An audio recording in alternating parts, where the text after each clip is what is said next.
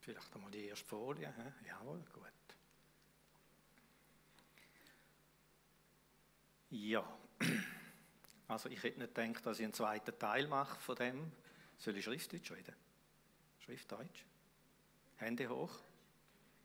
Gut, okay. Schriftdeutsch. Ich hätte mir nicht gedacht, dass ich einen zweiten Teil mache. Ich habe gedacht, die Bedrängnisse sind dann nächstes Mal wahrscheinlich vorbei, was sie nicht sind.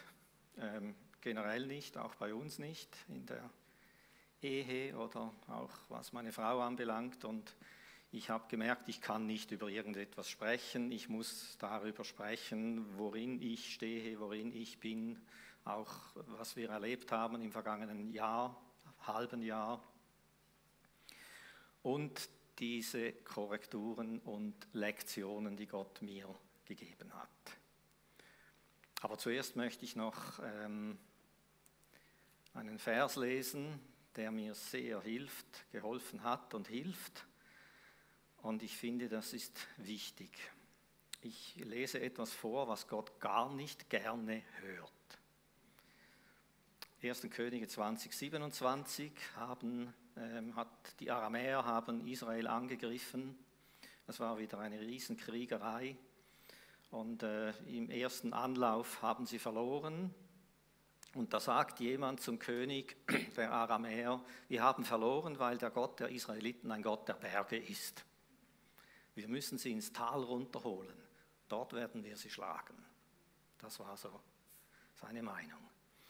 Und kurz vor dem Zweiten Krieg kam ein Prophet zu dem König von Israel und sagte folgendes, ich lese das mal vor. Kurz vor dem Zweiten Krieg, die Israeliten wurden aufgeboten und versorgten sich und zogen hin ihnen, den Aramäern, entgegen. Und die Israeliten lagerten sich ihnen gegenüber wie zwei kleine Herden Ziegen.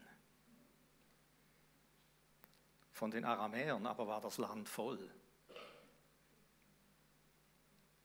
Und es trat der Mann Gottes herzu und sprach zum König von Israel, so spricht der Herr.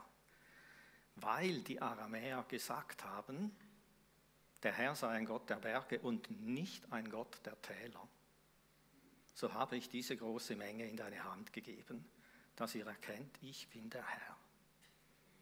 Gut, das hört der Herr nicht gerne wenn man ihm sagt, du bist nur ein Sonntagsgott, du bist nur ein Gott für die schönen Zeiten, ein Gott für die Höhen im Leben, du bist nicht ein Gott für die Täler und für die Tiefen.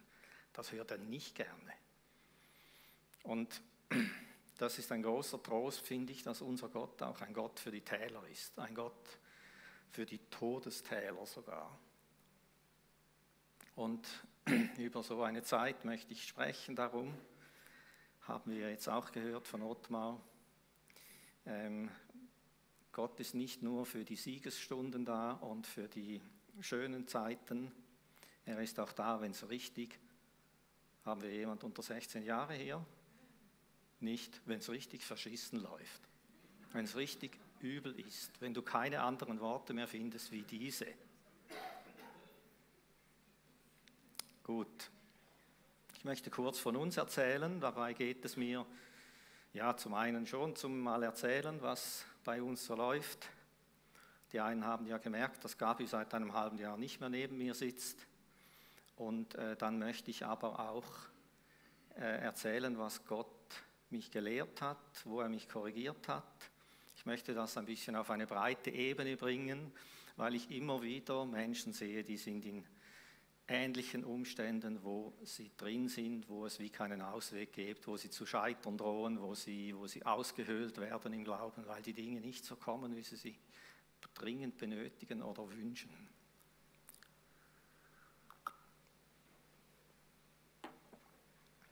Gut, vor einem halben Jahr hatte meine Frau Hormonstörungen, ging zu ihrem Frauenarzt. Er sagte, hm, gefällt mir nicht Hormone absetzen, damit das Ganze irgendwie besser wird. Und sie sagte, ja, dann kann ich aber nicht mehr schlafen. Sie hat schon lange Schlafstörungen und die Hormonpflaster helfen ihr, besser zu schlafen. Und es kam so. Sie hatte kurz darauf massive Schlafstörungen. bis zu gar nicht mehr schlafen oder eine Stunde. Und dann hat der Frauenarzt da dieses und jenes, haben sie probiert hin und her und hin und her. Und das hat alles nichts genützt und die Wochen verstrichen und verstrichen und sie hat immer noch kaum geschlafen. Dann hat sie gewechselt zu ihrem Hausarzt, da gab es andere Medikamente, andere Vorfahrensweisen hat alles auch nichts genützt. Das sind inzwischen schon Monate und sie ist langsam gekippt, einfach vor Schlafstörungen, so Schlafmangel. Und irgendwann haben wir gemerkt, sie rutscht in eine Depression vor lauter Erschöpfung. Sie, hatte, sie konnte schon bald nicht mehr hier sitzen. Das war viel zu viel für sie nach diesen. Mir reicht schon eine schlaflose Nacht und dann würde ich den Gottesdienst gerne auslassen. Und bei ihr waren es dann letztendlich sechs Monate. Und seit einem Monat ist sie oder mehr, seit zwei Monaten haben wir gemerkt, da kommen depressive Symptome und sie ist dann immer mehr hineingerutscht und konnte kaum mehr irgendetwas auch von Gott wahrnehmen und so. Das ist ja typisch für die, für die äh, Depression.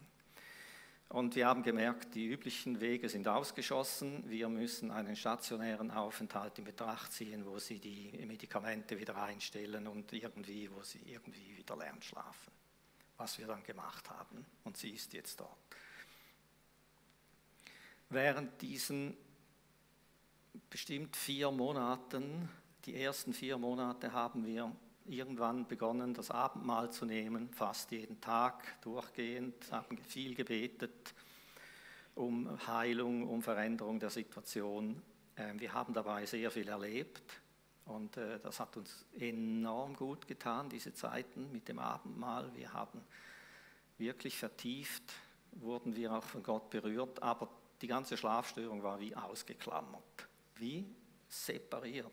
Egal, was wir unternommen haben, da kam wieder der nächste Morgen, da kam wieder die, eine zerschlagene Gabi zu mir und wieder nur drei Stunden oder zwei Stunden, vielleicht Maximum vier Stunden und so weiter. Und alles Rütteln und alles Beten und alles Ringen und alles Kämpfen konnte nicht verhindern, dass sie immer tiefer in diese Erschöpfung hineinrutschte. Ähm, ich möchte jetzt mehr ein bisschen von mir erzählen und meine Warte ist anders wie ihre oder zum Teil anders. Ich habe zwar mit ihr wirklich durchgekämpft und habe mir mit ihr zusammen alle Zähne ausgebissen, äh, aber trotzdem, ich war derjenige, der geschlafen hat, was einen brutalen Unterschied macht, oder? Und sie war diejenige, die eben kaum oder nicht manchmal geschlafen hat. Also, es ist ein Unterschied. Wenn sie hier stehen würde, würde sie eine andere Geschichte erzählen oder teilweise anders. Ich möchte jetzt einfach von, davon reden, was Gott, wie Gott mit mir verfahren ist in diesen Monaten. Ähm, natürlich, wenn du monatelang an dieselbe Tür klopfst und die geht einfach nicht auf, dann wird es schwieriger. Oder? Ich denke, wer hat das schon mal erlebt? Hände hoch. Okay. Schaut mal um. Okay, die Hände sind schon wieder unten. Ihr müsst nicht umschauen. Das ging aber schnell. ja.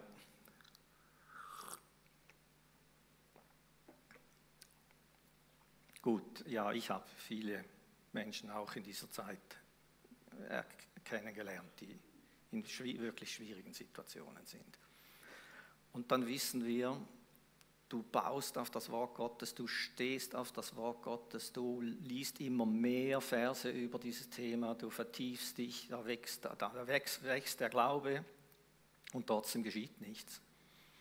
Das ist eine unglaubliche Ohrfeige mit der Zeit und ähm, irgendwann fragst du dich, ja, stimmen denn die anderen Verheißungen auch nicht, genauso wie diese nicht? Oder für andere mögen sie wohl stimmen, aber für mich aus irgendeinem Grund nicht wie auch immer es beginnt auszuhöhlen, zu untergraben, bis du an den Punkt kommst, wo, wenn du eine Verheißung hörst, nur ein müdes Lächeln hast und denkst, mm genau, schon wieder so eine Verheißung. Oder?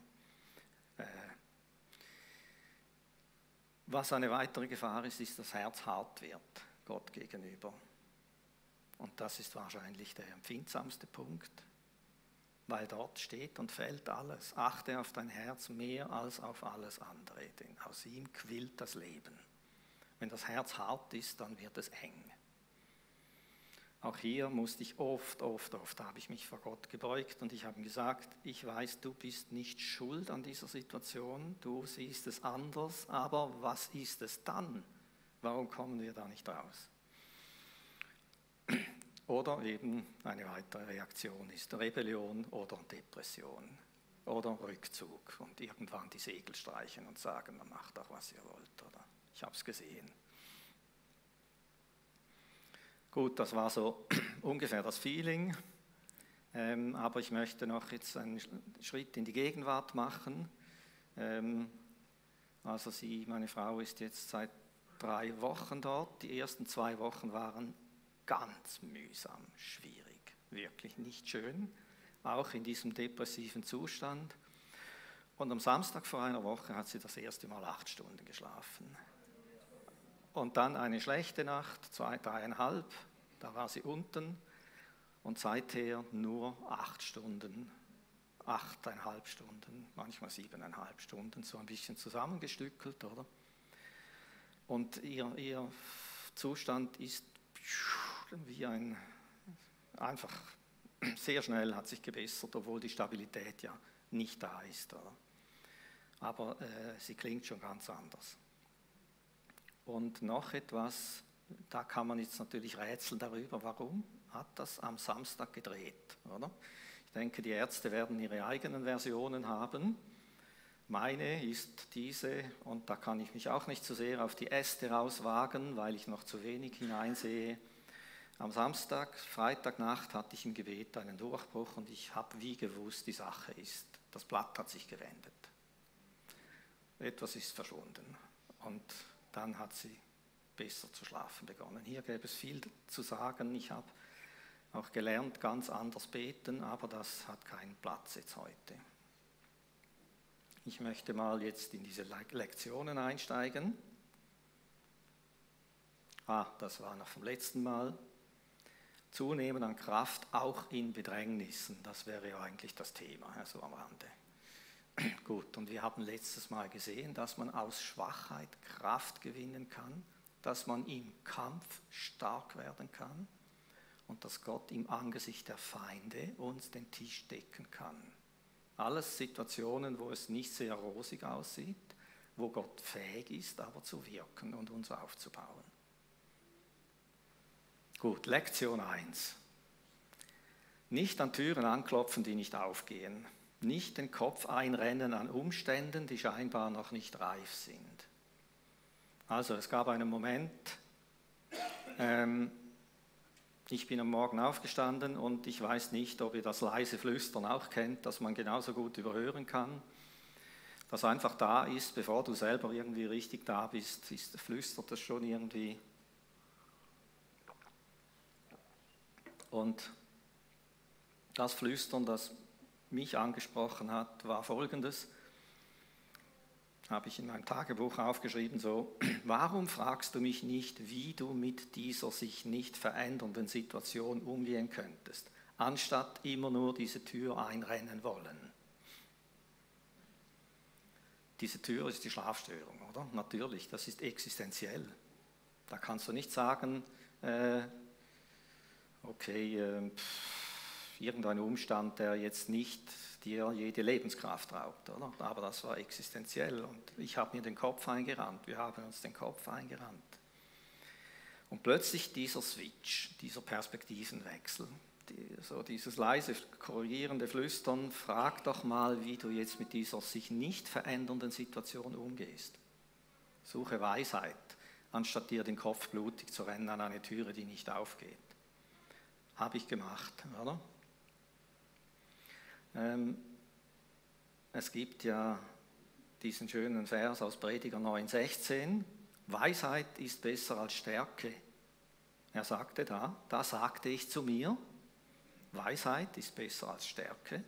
Worte der Weisen in Ruhe gehört sind mehr wert als das Geschrei des Herrschers unter den Toren. Weisheit ist besser als Kriegsgerät. Also ich bin irgendwie dann mit der Zeit mit Kriegsgerät gegen diese Türe losgegangen. Aber ich habe gemerkt, dass äh, das braucht Weisheit. Ich habe auch gemerkt, es gibt zu viel zwischen Himmel und Erde, das ich nicht verstehe. Ich kann jetzt nicht mehr weiter. Ich mag nicht mehr für Heilung beten. Ich mag nicht mehr jetzt einfach, wir mussten, ich habe dann irgendwann gesagt, du sorry, im Moment mag ich das Abendmahl nicht mehr nehmen. Ich, ich habe gesagt, Jesus tut mir leid, aber irgendwie sind wir ausgebrannt. Oder? Ähm, wir haben es dann doch manchmal wieder genommen, ich nehme es auch manchmal, oder? aber nicht mehr mit diesem einen Fokus Es gibt zu viel Land auch, das noch nicht eingenommen ist, das wir nur mit wachsender Reife einnehmen können. Und wenn wir noch nicht dort sind, dann müssen wir andere Wege suchen, als jetzt nur immer an diese eine Türe zu pochen. Und es gibt Dinge, die können wir nur gemeinsam einnehmen, nicht allein. Da müssen wir wie auch in der Gemeinde reifen, noch um dieses Land einzunehmen. Ich denke, Krankenheilung ist so eins. Da sind wir dran, immer wieder, aber wir müssen da, denke ich, auch noch tiefer gemeinsam hineinkommen. Gut, die Folge von diesem Flüstern war ein verändertes Gebetsleben. Darüber kann ich jetzt nicht so viel sagen, das nimmt viel zu viel Zeit weg. Ja, ja.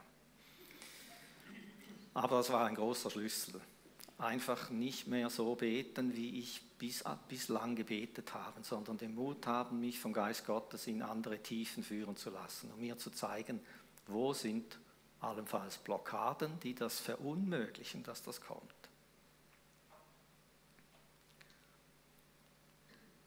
Lektion 2. Die Bedürfnisfalle, eine ganz gemeine Sache. Die kenne ich schon lange, oder? Aber da ist ja niemand gefeit davor. Die Bedürfnisfalle sieht so aus. Wenn das nicht kommt, oder wenn das sich jetzt nicht verändert, was jetzt mir so am Herzen liegt, ist auch alles andere nichts wert. Hört ihr, wer da anklopft? Das ist eine, eine dämonische Lüge. Das ist eine Schlinge des Teufels, oder? Dass er, wenn wenn wir in einem Bereich scheitern oder wenn in einem Bereich nicht das kommt, was wir uns wünschen, dass wir irgendwann finden, ja, was ist denn das andere wert, oder? Ist denn das andere auch so fruchtleer, was ich bisher für den Herrn gemacht habe oder geglaubt habe, wie das, was sich jetzt offensichtlich als fruchtleer erweist? Also ich, das war ganz schwierig dann in dieser Situation und ich denke, das kennt wahrscheinlich jeder, der irgendwo scheitert in einem Bereich oder Bereiche hat, wo es einfach wirklich nicht so kommt. Obwohl er gebetet hat, ist es nicht so gekommen und ich habe viele solche Dinge in meinem Leben. Da kannst du stolpern, oder? Da kannst du wirklich stolpern. Wenn es kleinere Dinge sind, okay, das kannst du wegstecken. Wenn es größere Dinge sind, wenn es anhaltend lange Umstände sind. Du kannst scheitern, oder? Und ich habe ich hab das gesehen, ich habe in diesen Abgrund hinuntergeschaut mit Gabi zusammen und gesagt, ja, ja, wir könnten gut scheitern jetzt, oder? Bis mich Gott überführt hat und er hat gesagt, das ist nicht so. Weil das jetzt hier in diesem Bereich nicht weitergeht, weil das wie blockiert und ausgeklammert ist, heißt das nicht, dass andere Bereiche nicht gesegnet sind dass du nicht fruchtbar sein kannst in anderen Gebieten. Und ich habe das auch erlebt. Ich konnte wirklich auch in der Seelsorge und so weiter ganz fruchtbare, gute Gespräche haben oder einfach gemerkt, Gott braucht mich, aber in diesem Gebiet scheitere ich und zwar kläglich und konsequent. Und plötzlich siehst du all das andere nicht mehr, wo Gott dich braucht, gebraucht hat und braucht. Es ist wie so diese Scheuklappen, oder? Der Fokus wird immer enger, enger, enger und am Schluss siehst du nur noch diese eine Sache und an dieser steht und fällt alles. Ob das ein ungläubiger Partner ist, ob das eine ausbleibende Heilung ist, ob das, da gibt es ganz viele Gebiete, Kinder, Verwandte, die nicht zum Glauben kommen. Ob das, das hat gut geklappt mit Corona, oder? Wunderbar geklappt und die Medien haben kräftig mitgeholfen. Das klappt mit Endzeit, das klappt mit allem, was dir auf dem Magen oder auf dem Herzen liegt. Dass plötzlich nur noch das eine da ist und alles andere ist ausgeblendet. Job, Finanzen und so weiter. Wir können uns da überall verheddern. Ähm, wir sind, das eine schließt das andere nicht aus. Bloß weil dieser Bereich blockiert ist oder nicht weitergeht, heißt das nicht, dass andere Bereiche nicht gesegnet sind. Zudem sind wir ja im Wachstum. Es kann gar nicht sein, dass immer alle Bereiche wunderbar gedeihen und gedeihen und gedeihen gleichzeitig. Aber solche Dinge sehen wir dann nicht mehr, oder? Man sieht dann nur noch das eine. Und diese Sache, diese Lektion, das einfach habe ich gemerkt, ich darf mich freuen in der ganzen schwierigen Situation über Gebiete, die funktionieren, die, die gesegnet sind. Für Gabi war die Sache weitaus enger, natürlich, aber sie hat da viel mehr durchbeißen müssen. Das führt unmittelbar zur nächsten Lektion. Ich komme gut voran, ich merke es, super.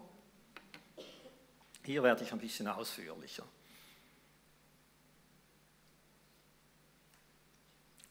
Diese Bedürfnisfalle führt unmittelbar zum nächsten Problem. Nämlich, dass das, worunter ich leide oder was ich dringend benötige, schleichend immer mehr zum Zentrum meines Lebens wird und sich auf den Thron setzt, anstatt Gott.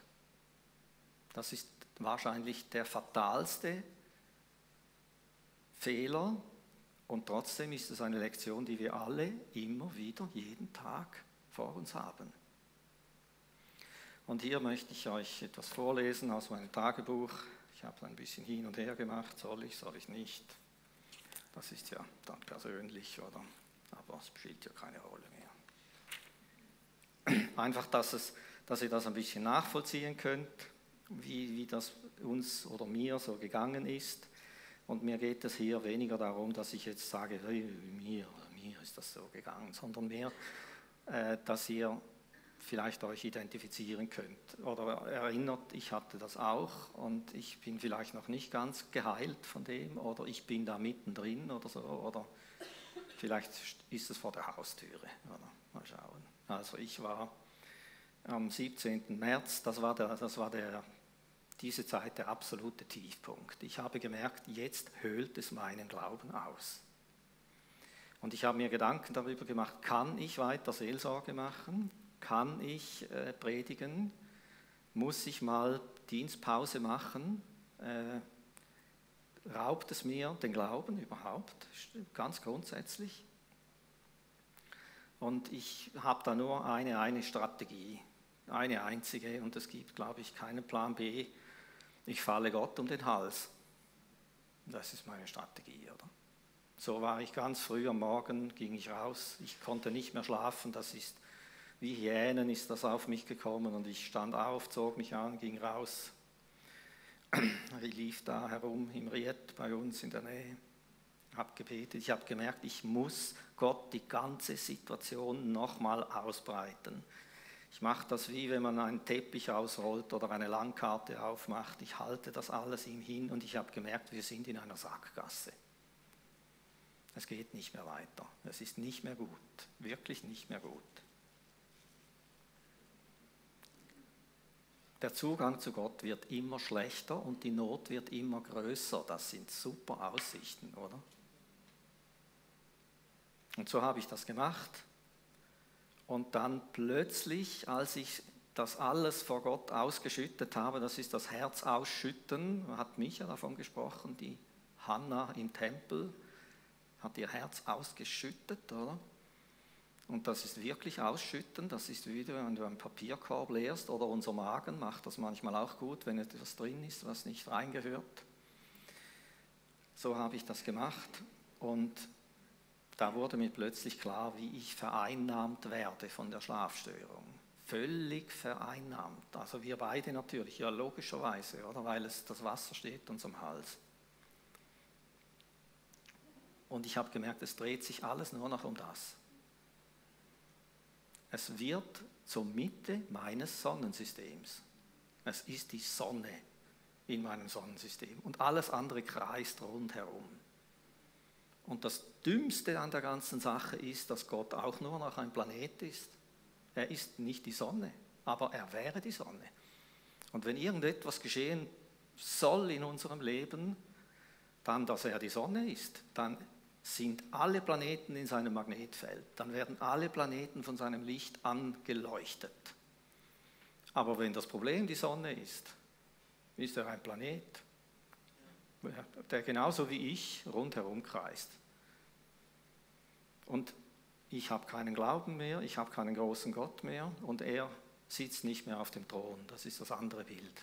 Wer sitzt auf dem Thron jetzt? Hat sich jetzt diese Schlafstörung auf den Thron dick und fett gesetzt und Gott und ich sitzen auf den Klappstühlen? Gott hat keine Kraft zum Regieren dort, wenn er auf dem Klappstuhl sitzt. Ich habe gemerkt, äh, das muss runter. Das muss wieder runter. Ein beliebtes Thema in der Seelsorge. Ist immer wieder mal ein Thema. Aber der Seelsorger ist ja nicht gefeit vor dem, oder? Und äh, so habe ich es gemacht. Ich habe das wieder runtergeholt, wirklich runtergeholt. Und ich habe Gott wieder den Thron, äh, dem Thron übergeben, dass er diesen Platz einnimmt, dass wir wieder diese ähm, Audienz haben dürfen, dass er königlich regiert über unseren Leben, über unseren Umständen und alles. Das kann er nicht, wenn er auf dem Klappstuhl sitzt. Und ich sage euch, das ging etwa eine Viertelstunde. Ich habe es gespürt, wie in meinem Herzen etwas dreht und dreht und dreht. Und da kam eine lang vermisste Ruhe und Sicherheit wieder in mein Herz hinein. Mein Herz wurde wieder fester und fester und ich habe gemerkt, die Größenverhältnisse, die kommen wieder ins Lot. Ich sehe wieder die Größe Gottes und nicht die Größe der Schlafstörung. Die wurde übermächtig groß, die hat alles überschattet vorher. Und wir haben nur noch zu, zu Gott gerufen und, und immer glaubensloser, immer weniger Glauben. Und du hast gemerkt, du bist auf der Verliererbank so, oder? Aber Gott hat das wirklich korrigiert und er macht das einfach auf seine unvergleichliche Weise. Das war eine sanftmütige, aber ganz klare Stimme. Aber wohlwollend, sanftmütig, gütig, hat er mich da ein bisschen wieder zurechtgeschubst, oder? Und äh, seit diesem Tag hat sich die Sache gewendet in meinem Herzen. Und äh, diese Unterlegenheit hat sich verändert, auch wenn sich an der Schlafstörung nichts verändert hat damals. Ich weiß, ich habe schon mal über das gesprochen, aber das ist wahrscheinlich lange her. Aber wenn ich das mehrmals hören muss, dann könnt ihr das auch mehrmals hören, oder?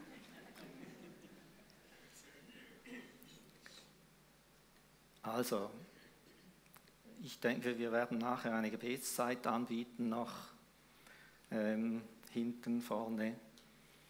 Und äh, ja, wenn ihr merkt, dass ihr da drin seid, in diesen Spiralen, dann nehmt doch auch Gebet in Anspruch. Oder der Nachbar vielleicht, wenn du findest, der hat die Kompetenz zu mit mir beten.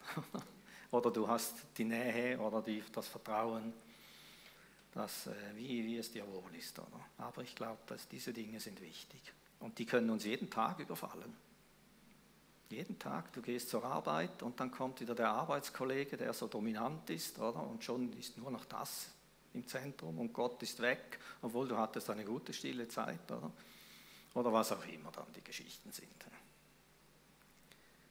Ähm, ich bin so gut dran, das ist ja, das irritiert mich, muss ich ehrlich sagen, oder? Äh, ihr kennt mich, oder? Gut, dann werde ich noch ein bisschen äh, von Lektion 4 erzählen. Das veränderte Gebetsleben. Das kam ja direkt aus dieser Situation, wo Gott zu mir gesagt hat, klopf doch nicht immer an diese Türen, die nicht aufgehen, das ist, das braucht Weisheit, du musst Weisheit haben. Gut, ich habe dann begonnen aufzuhören das war übrigens noch happig. Letzten Sonntag saß ich da und das erste Lied, was wir sangen, war Wer anklopft, dem wird aufgetan. Wer bittet, dem wird gegeben. Und ich saß da, stand da und ich habe geschluckt. Oder? Ich habe dem Herrn gesagt, das kommt mir jetzt ziemlich schräg rein. Nimm es nicht persönlich, ähm, ich, aber ich bin immer, ich habe gemerkt, ich bin immer noch verletzt. Oder? Diesen Vers, den mag ich jetzt nicht so hören, weil das ist genau meine Formulierung, mein Lebensgefühl seit fünf Monaten, dass diese Türe nicht aufgeht und jetzt singen wir das fröhlich. Und ich bin einfach da gestanden und habe kapituliert vor ihm. Ich habe gesagt, ich ich will nicht verletzt sein dir gegenüber, ich bin verletzt von den Umständen und ähm, ich verstehe es nicht. Ich verstehe es nicht. Und dann haben wir das witzigerweise am Schluss nochmal gesungen. Und dann ist mir plötzlich klar geworden, Gott hat die Tür geöffnet. Mit diesen Erkenntnissen und anderen, die ich jetzt nicht erzähle heute. Aber er hat die Türen aufgemacht. Nicht direkt gleich die Tür der Schlafstörung, sondern viele andere Türen hat er geöffnet, damit wir bestehen können in dieser Situation. Und jetzt muss ich von mir reden wieder, äh, dass er mich positionieren kann, um wirkungsvoller in das Ganze hineinzuwirken und zu beten. Und das ist ein großer Schatz für mich eben, ich habe aufgehört, in den gewohnten Gebetspfaden zu beten. Ich habe gefunden, wenn das, das, ist ja, das bringt ja effektiv jetzt nichts und ich habe es da oben, oder? Ich kann gar nicht mehr. Und ich habe dann kapituliert und einfach bin vor Gott gewesen und äh, habe um Weisheit gebittet und interessanterweise, vielleicht kennt ihr das auch, da kommt ja plötzlich diese oder jene Predigt rein noch und da hat es irgendein Element und dort etwas und in der Bibel etwas und so. Und plötzlich gehen neue Zusammenhänge auf. Und das waren wirklich neue Zusammenhänge für mich. Ähm, und jetzt in meinem Fall ist es so, dass, äh, dass ich einfach wirklich diese, die sind auch bestimmt, diese Gebetsweisen sind bestimmt fundiert auch vom Wort Gottes, aber ich habe gemerkt, das bringt jetzt nichts, ich muss anders beten. Und ich habe mich führen lassen und Gott hat begonnen, blockierende Bereiche aufzudecken, die zum Teil 30 Jahre zurückliegen. Dort haben die ursprünglichen Schlafstörungen von Gabi begonnen. Wir waren vor 30 Jahren in einer Situation, da hätten wir, wir waren zwei Jahre verheiratet, hätten uns scheiden lassen können. Wir kommen aus einer Arbeit, die sich zu einer Sekte entwickelt hat und das war massive, äh, äh, massiver Machtmissbrauch, Traumatisierung und so weiter. Und plötzlich war ich dort und ich habe in diese Dinge hineingebetet und zwar ganz extrem intensiv und ich konnte auch äh, Verantwortung wahrnehmen in einer Art und Weise, wie ich es nie vorher konnte. Ich werde sehr persönlich, merke ich, das wollte ich gar nicht erzählen. Ne? Okay, jetzt kommt alles raus. Nein, nein, nein, nein, werde ich nicht. Egal. Gott hat mir viele Punkte dann gezeigt, wo ich intensiv beten konnte und wirklich auch äh, unter, unter seiner Anleitung Dinge auflösen. Und ich glaube persönlich, dass das letzte Gebet, das ich in dieser Weise gesprochen habe, das war letzten Freitagabend. Und seit da hat sich das Blatt gewendet. Ich habe es nicht so gern, wenn man Zeugnis gibt über eine Sache, die nicht erfüllt ist mag ich nicht so. Und unser ist so ein Viertel erfüllt, oder?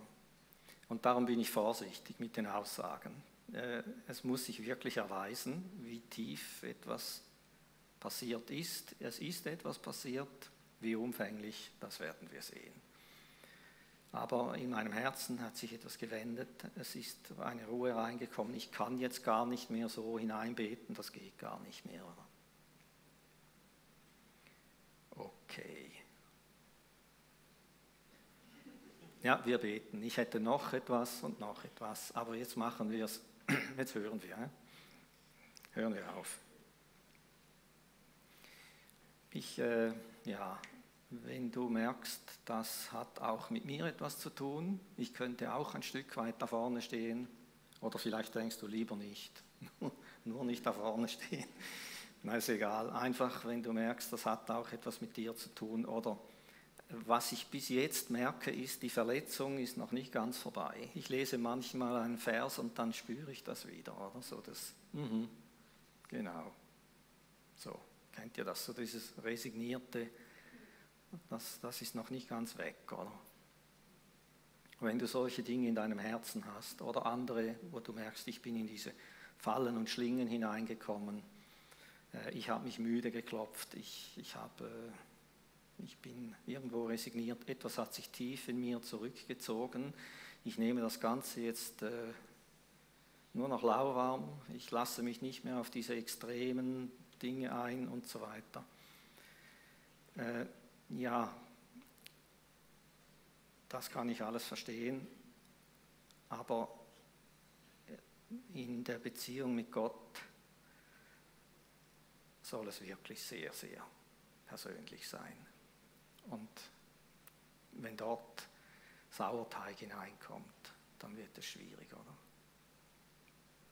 Und da möchte ich euch doch einfach bitten, wenn so etwas da ist, dass ihr Gebet in Anspruch nehmt.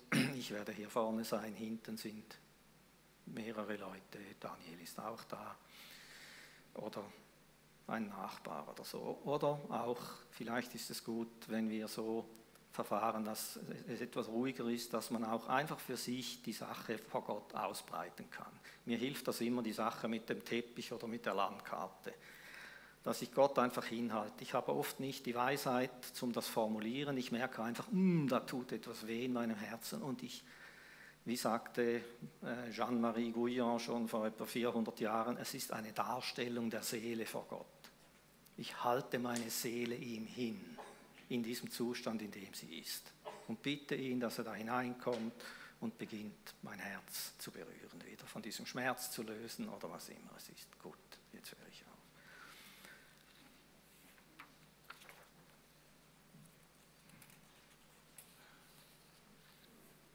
Ich bete noch hier, dann sitze ich ab und dann legen wir los. Gut.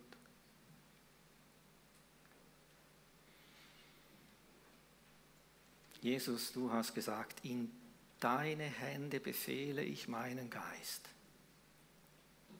Und Petrus hat gesagt, Herr, du weißt alle Dinge. Und so wollen wir vor dir sein. Wir sind zerbrochene Gefäße. Auch Paulus hat gesagt, diesen Schatz haben wir in irdenen Gefäßen. Es ist zerbrechlich, es ist störungsanfällig, es tut weh, es ist manchmal verwirrt oder erstarrt. Und wir können das, wir können nicht, Vater, wir können nicht an unserem Herz herumkneten. Wir halten es dir einfach hin. Wir halten dir unsere Herzen hin. Und wir bitten, dass du gebahnte Wege wieder schaffst in unseren Herzen. Gebahnte Wege, wo du durchfließen kannst, wo Erlösung geschieht in unserem Herzen und Erlösung herausfließt bis zu den anderen Menschen dass sie berührt werden und auch in ihren Bereichen berührt werden.